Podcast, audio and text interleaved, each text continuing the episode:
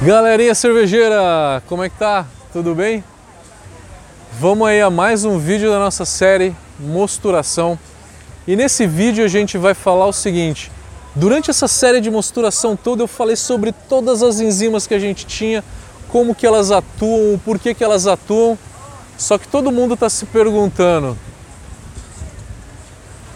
como eu escolho as rampas de temperatura, qual o pH que eu deixo para fazer uma boa atuação enzimática, dependendo de qual estilo de cerveja que eu estou fazendo, qual o tempo de cada uma dessas rampas. Por favor, resuma isso tudo para mim. Vocês estão se perguntando, né? Resuma isso tudo para mim. Então vamos pegar todas essas rampas de temperatura que a gente falou até agora e vamos tentar resumir.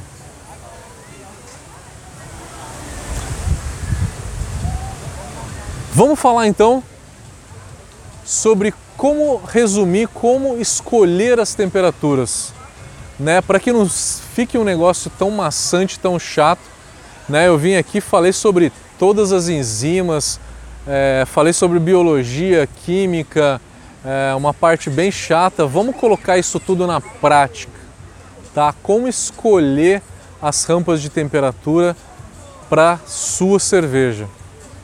Nos vídeos anteriores eu falei para vocês o seguinte, que se vocês conversarem com qualquer cerveja, cervejeiro das antigas, que trabalhou em cervejas comerciais aí há bastante tempo, estamos falando cervejeiros de grandes cervejarias, né? Eles vão falar o seguinte: toda cerveja tem que ter a rampa de 45 e a rampa de 50 graus porque a 45 vai reduzir a quantidade de beta-glucano, que é para ter menos viscosidade no teu mosto e não entupir a tua clarificação. E a 50 graus você vai produzir aminoácido para que a tua levedura fermente de uma forma mais eficaz. Isso era verdade há 30 anos atrás, que a gente tinha uma qualidade de malte inferior à que a gente tem hoje. Hoje todo o malte que a gente tem na América do Sul, chileno, uruguaio, argentino, brasileiro, já vem com uma quantidade baixa de beta-glucano que não vai atrapalhar a minha clarificação e já vem com uma quantidade ok de aminoácido que é para minha levedura fermentar de uma maneira saudável. Eu não preciso mais, com a qualidade de malte que a gente tem hoje, fazer nem a rampa de 45 e nem a de 52. Existem exceções, tá?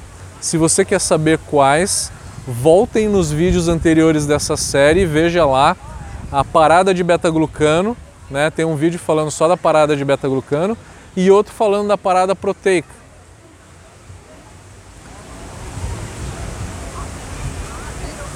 Na hora que eu vou elaborar as minhas receitas, eu tenho como base que toda cerveja eu vou usar 62 graus. 62, 72 e 78. 62 que é para gerar açúcar fermentável. É, eu, eu já falei isso no vídeo da beta-milase. 72 que é para quebrar um pouco mais desse amido que vai ser liberado a 72 graus, tá? Eu falei também no vídeo de alfa-milase, se quiser volta no vídeo de alfa-milase e depois sobe para 78 para reduzir a viscosidade.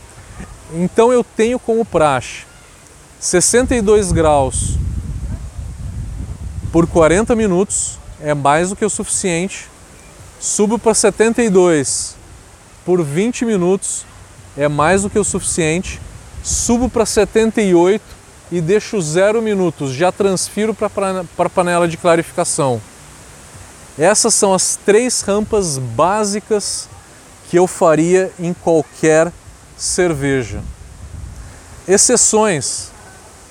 Se eu quero fazer uma cerveja de trigo, aonde que eu quero intensificar o sabor de cravo, eu vou começar a minha mostura a 43 graus por 15 minutos isso vai gerar mais aroma de cravo lá na hora da fermentação. Se quiser saber mais, veja o vídeo que está com o nome nessa série de parada ácida. Se eu estou usando cevada não malteada, eu preciso quebrar beta-glucano, então eu faço 15 minutos a 45 para quebrar beta-glucano e reduzir a minha viscosidade.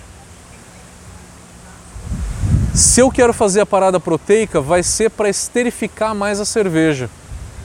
Se eu fazer a parada proteica, eu gero mais aminoácido e esse aminoácido vai ajudar a esterificar mais a minha cerveja durante a fermentação. Faço por 15 minutos também, tá? Então eu tenho rampas que eu considero obrigatórias, 62 graus por 40 minutos, 72 graus por 20 minutos, subo para 78 e deixo 0 minutos. Já transfiro para clarificação. Eu deixo 10 minutos de repouso é na clarificação. Quero uma cerveja de trigo que tenha aroma, mais aroma de cravo. 15 minutos a 43. Estou usando cevada não malteada, trigo não malteado. 15 minutos a 45. É, quero aumentar a esterificação da minha cerveja, da minha Weiss ou da minha belga. 15 minutos a 52. É dessa forma que eu penso as minhas rampas de temperatura, tá? É, eu não faço single infusion, que é uma rampa única de temperatura. O motivo por que, que eu não faço isso, eu expliquei é, no vídeo onde que eu falo sobre alfa-milase. Volta no vídeo chamado alfa-milase que tem a explicação completa lá, tá? Então eu penso dessa forma na hora de fazer as minhas rampas de temperatura. Se você gostar, ótimo, aceite, né, use. Se você já está adaptado a alguma outra rampa de temperatura, pode continuar usando também, que beleza. A gente vai fazer cerveja da mesma forma, vai sair tudo cerveja boa. Galera, espero que vocês tenham gostado desse conteúdo. Dê like, é, comente para que a gente consiga responder e saber como é que está sendo a nossa série. Valeu, galera! Até a próxima!